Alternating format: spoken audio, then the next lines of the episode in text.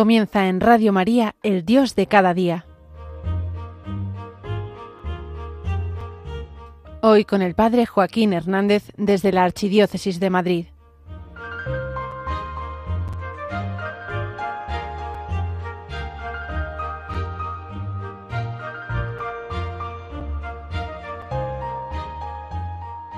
Una persona amiga que es famosa en una ocasión me decía, Padre, es que es muy difícil poderte fiar de alguien en mi ambiente. Porque descubría que casi todo el mundo tenía algún tipo de interés. Bueno, pues esto nos puede pasar a nosotros a lo mejor a otro nivel. ¿De quién nos podemos fiar? ¿A quién podemos entregarle plenamente nuestro corazón sabiendo que no lo va a estropear?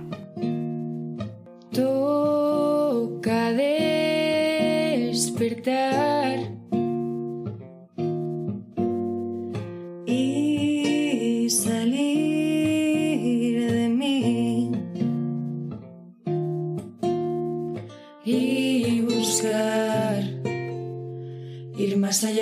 Muy buenos días, yo soy el Padre Joaquín y esto es El Dios de cada día, un programa de Radio María para gente despierta. Y hoy te quiero hablar de temas de fe, espiritualidad y estilo de vida. Bienvenido, bienvenida, estamos en familia.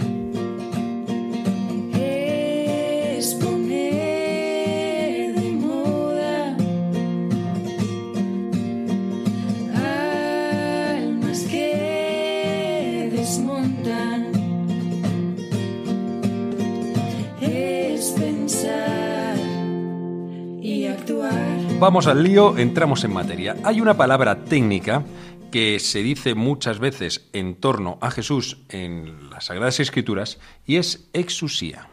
Lo traducimos normalmente como autoridad. Y es que Jesús se presentaba como alguien que tiene mucha autoridad. Vamos, que cuando estaba en medio de la gente se hacía notar, no quedaba imperceptible. Su posición, su palabra no dejaba indiferente. Esto significa que su presencia era significativa. Jesús tenía una gran seguridad en sí mismo y en su misión, y con esta misma seguridad la proponía a todo el mundo. No necesitaba andar pidiendo perdón por herir sensibilidades o, andar diciendo, bueno, pero estos y también a los otros y a estos otros también les quiero dar un mensaje. Jesús se dirigía a todos y a quien no le gustasen esas palabras, pues que no escuchase. De ahí que dijese quien tenga oídos para oír, que oiga. Y a quien le doliese, pues oye, que se lo hiciese ver, porque a lo mejor estaba necesitado de conversión.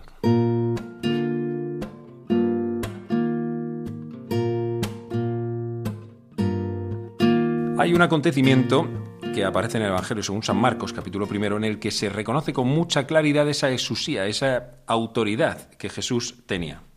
Dice así: En la ciudad de Cafarnaún, el sábado entró Jesús en la sinagoga a enseñar. Estaban asombrados de su enseñanza porque les enseñaba con autoridad y no como los escribas. Había precisamente en esa sinagoga un hombre que tenía un espíritu inmundo y se puso a gritar: ¿Qué tenemos que ver nosotros contigo, Jesús Nazareno? ¿Has venido a acabar con nosotros? Sé quién eres, el Santo de Dios. Jesús lo increpó. Cállate y sal de él. El espíritu inmundo lo retorció violentamente y dando un grito muy fuerte salió de él. Todos se preguntaron estupefactos, ¿qué es esto? Una enseñanza nueva expuesta con autoridad. Incluso manda a los espíritus inmundos y lo obedecen.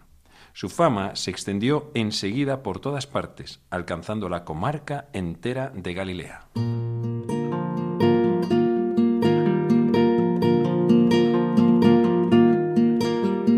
su autoridad no era como la de los fariseos, que decían pero no hacían, es decir, no tenían unidad de vida. Precisamente en aquel modo de vivir la religión que generaba pues personalidades como tan bipolares, era muy fácil que se diesen endemoniamientos como el que vemos precisamente en la sinagoga de Cafarnaún. En una religión farisea el diablo campa a sus anchas, se puede esconder en cualquier rincón. ¿Por qué? Porque todo es doblez. Digo, pero no hago, y pienso, pero no digo. Al final, en medio de toda esa, esa confusión, es fácil que el diablo, la tentación, el pecado se acaben escondiendo. Esto nos ocurre también en la Iglesia. Cuando una institución vive de esta manera y no hay unidad, es muy fácil que entren pecados clamorosos, es decir, escándalos y situaciones, pues, pues bueno, que, que no habrían sido deseables jamás. Y sin embargo, cuando todo está iluminado, cuando todo es, no digo perfecto, sino que todo está bajo la claridad y la transparencia, entonces es cuando la gracia puede arraigar. Esto es importantísimo, por eso todos estos ejercicios de transparencia, no digo solamente económicos, dentro de la Iglesia son tremendamente importantes. Una de las primeras cosas que hice cuando llegué a mi parroquia actual, hace ya cuatro años, fue llamar a un ebanista y pedirle que todas las puertas de todos los despachos y de todas las salas de catequesis tuviesen una gran ventana de cristal transparente, para que no hubiese una sola sala en toda la parroquia donde no se pudiese mirar qué es lo que estaba pasando en ese momento. Esto es muy necesario. Ojalá fuese así también nuestra vida, que la gente nos mirase a la cara, mirase nuestros ojos y viese perfectamente lo que estamos guardando en el corazón. Así es como han sido todos los santos claros, transparentes. Y obviamente así es como era Jesús y así era su autoridad. Su palabra, la palabra de Jesús, era Él mismo. Podríamos decir que en Jesús todo es verdad, porque Él es la verdad. Lo que decía se contemplaba en Él. De hecho, una de las cosas más interesantes a la hora de leer la Sagrada Escritura y confrontarte con las palabras de Jesús es que si quieres entenderlas, si quieres saber hasta qué punto son reales, entonces basta con que veas cuál es su vida. La vida de Jesús explica cada una de las palabras que él dijo.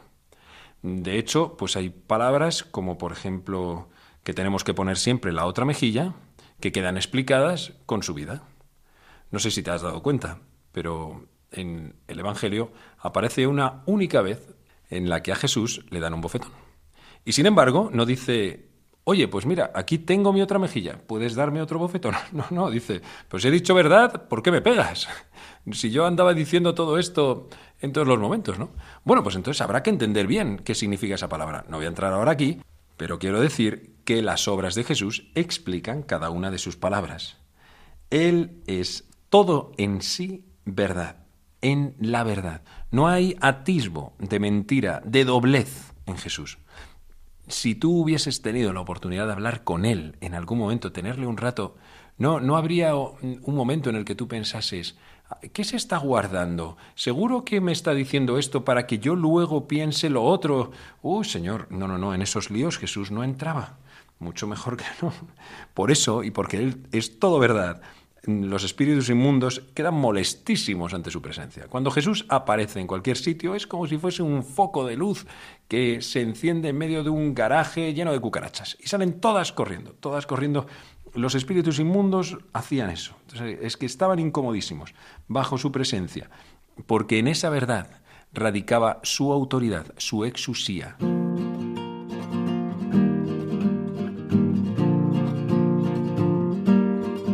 Es cierto que en Jesús hay dos tipos de autoridad. Con nosotros ejerce una, con los demonios, como, tal y como aparece en el Evangelio, ejerce otra. Te voy a contar algo que me pasó precisamente la semana pasada. Iba a cenar con una familia, cogí el coche y saliendo de mi barrio, que es Villaverde Bajo, de aquí de Madrid, había un control de policía. Paso por delante el primer guardia, me saluda y me dice, muy buenas noches, padre.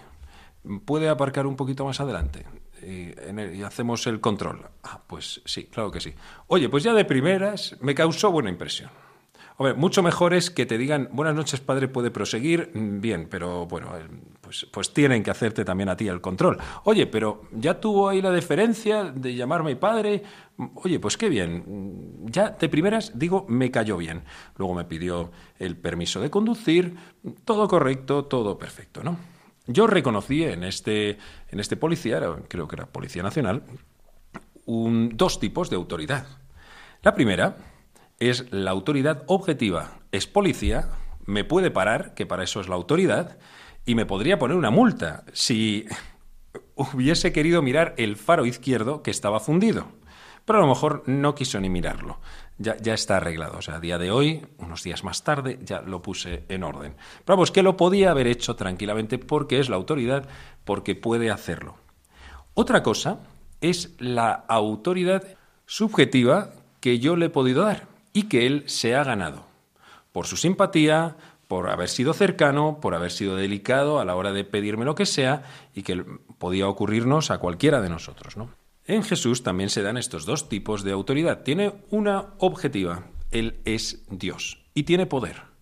Y no va a esperar a que los demonios le den autoridad o no, no, no, lo tiene. Y por el hecho de decir, calla, silencio, enmudece, el mar se silencia. Y si dice, sal de él, entonces sale de él.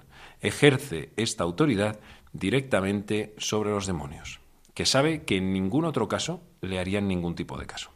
Nosotros, a Jesús, le debemos también este tipo de autoridad. Vamos, solo faltaría, Él es Dios y le debemos reverencia, autoridad, obediencia. Pero también es cierto que Él ha querido ganarse esa misma autoridad. Hasta el punto en el que Jesús dice, yo no he venido a ser servido, sino a servir. Y eso lo manifestó durante toda su vida, sirviendo especialmente a los más necesitados, a los pobres de aquel momento.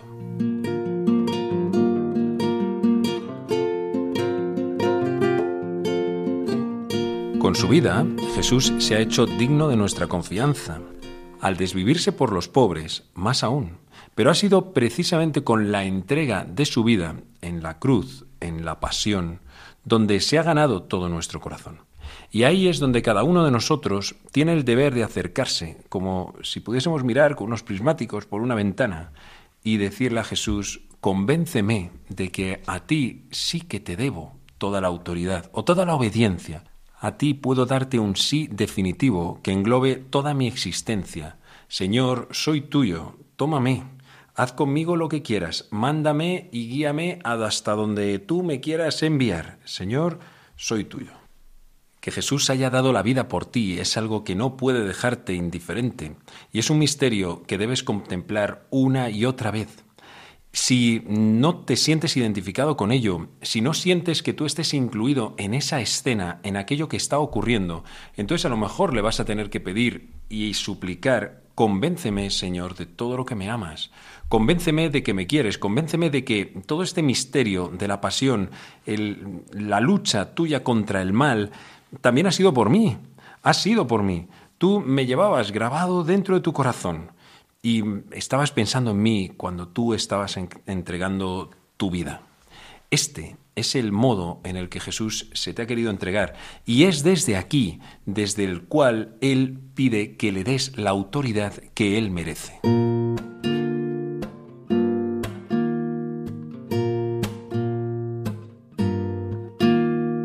Por eso los cristianos no tenemos miedo a decir que a Dios le debemos una obediencia filial. Y aquí da lo mismo que estemos en una crisis de autoridad social en la que mm, nos creemos absolutamente independientes de todo y de todos, porque es que nadie antes ha dado la vida por mí.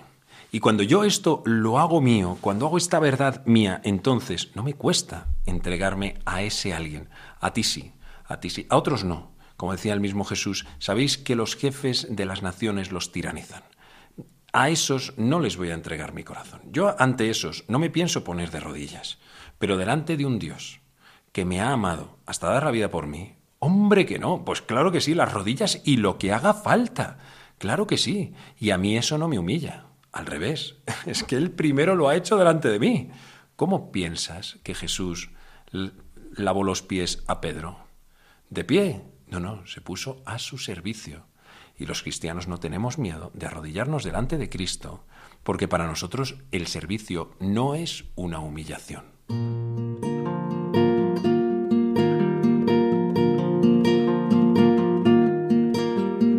Esta autoridad, en sus dos facetas, Jesús quiso delegarla en sus apóstoles.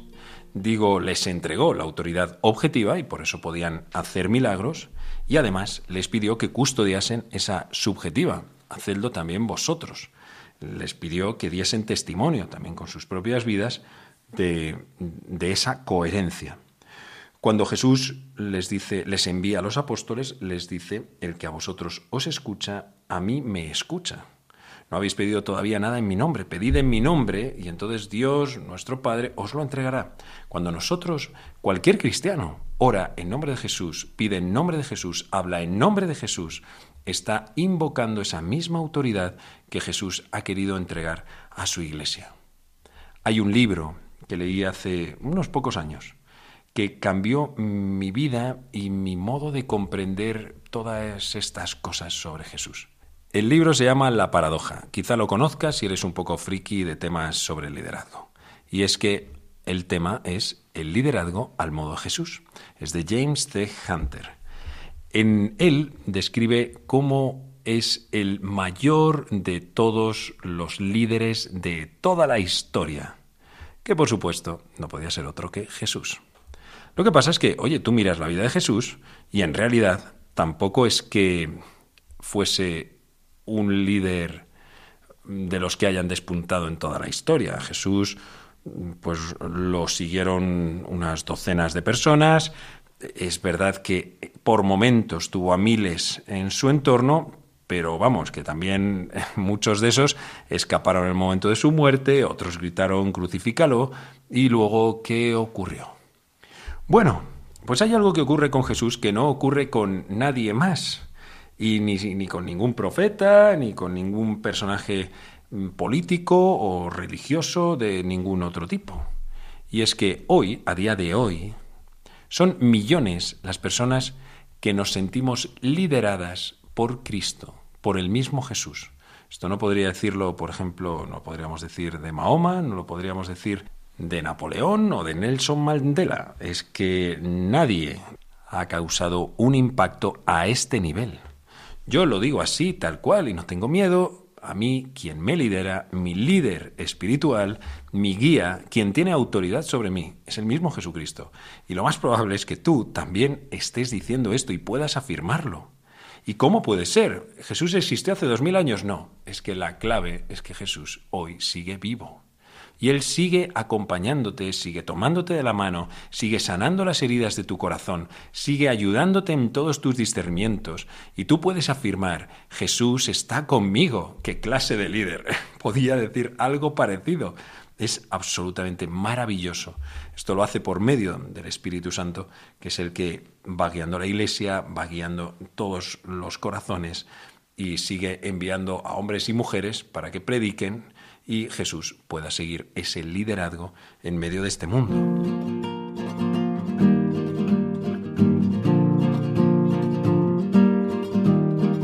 De hecho, cada uno de nosotros, bautizados, hemos sido constituidos reyes, profetas y sacerdotes. Esto tiene que ver con nuestro liderazgo también en nuestra sociedad. En primer lugar, confiando en que todas las cosas que hacemos para que el reino de los cielos se vaya implantando dentro de nuestro mundo está acompañado por una fuerza que nos supera. Es decir, que está por encima. Es el Espíritu Santo el que obra detrás de ti, de ese proyecto, de esa misión, de ese ministerio que estás realizando. Y luego, además, deberíamos de despuntar por nuestra coherencia de vida. De tal manera que si alguien nos ve, entonces también pueda estar contemplando incluso al mismo Jesús. Que no me vean a mí, Señor, sino que te vean a ti. Ser fieles a lo que creemos, incluso aunque salgamos aparentemente perdiendo. Esto es lo que les ha ocurrido a tantísimos mártires en nuestra historia, en nuestra vida maravillosa que tiene la Iglesia y que han sido lumbreras.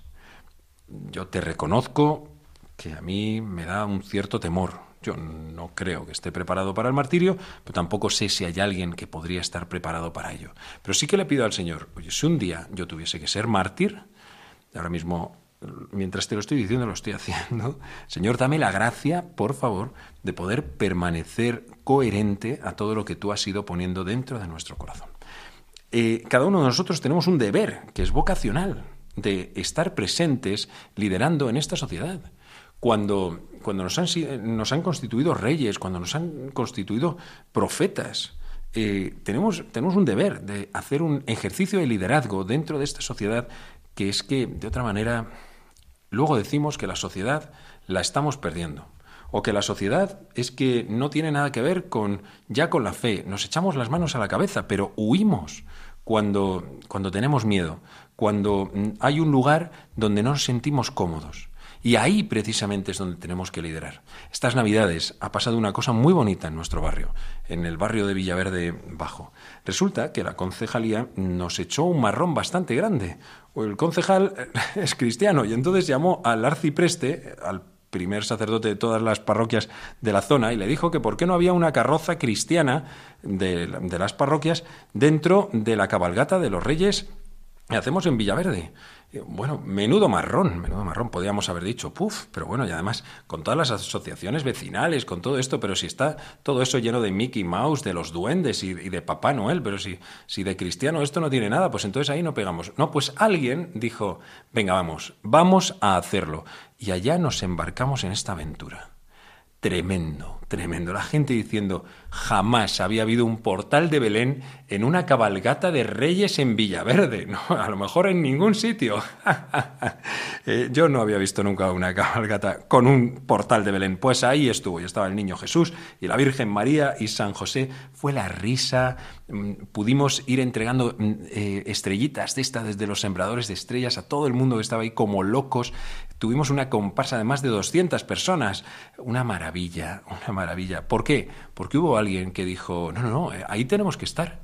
Tenemos que hacernos también presentes. Si somos cristianos, tenemos que estar aquí. Bueno, pues igual que aquí, en las asociaciones vecinales, los as- las asociaciones de padres, los lugares donde dices, uff, menudo ambiente, ahí, pues justo, justo ahí es donde hay que estar. Y ahí hay que estar, y no calladito, como solemos estar, sino haciendo ruido, sin miedo. En cualquier foro público, los cristianos tenemos que empezar a dar nuestra palabra.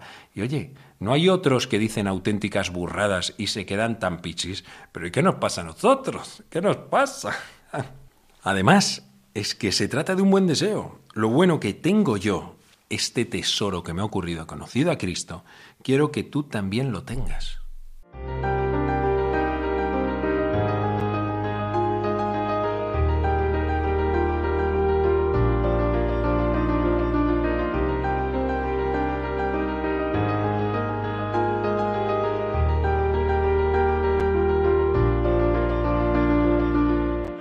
Así finaliza en Radio María El Dios de cada día.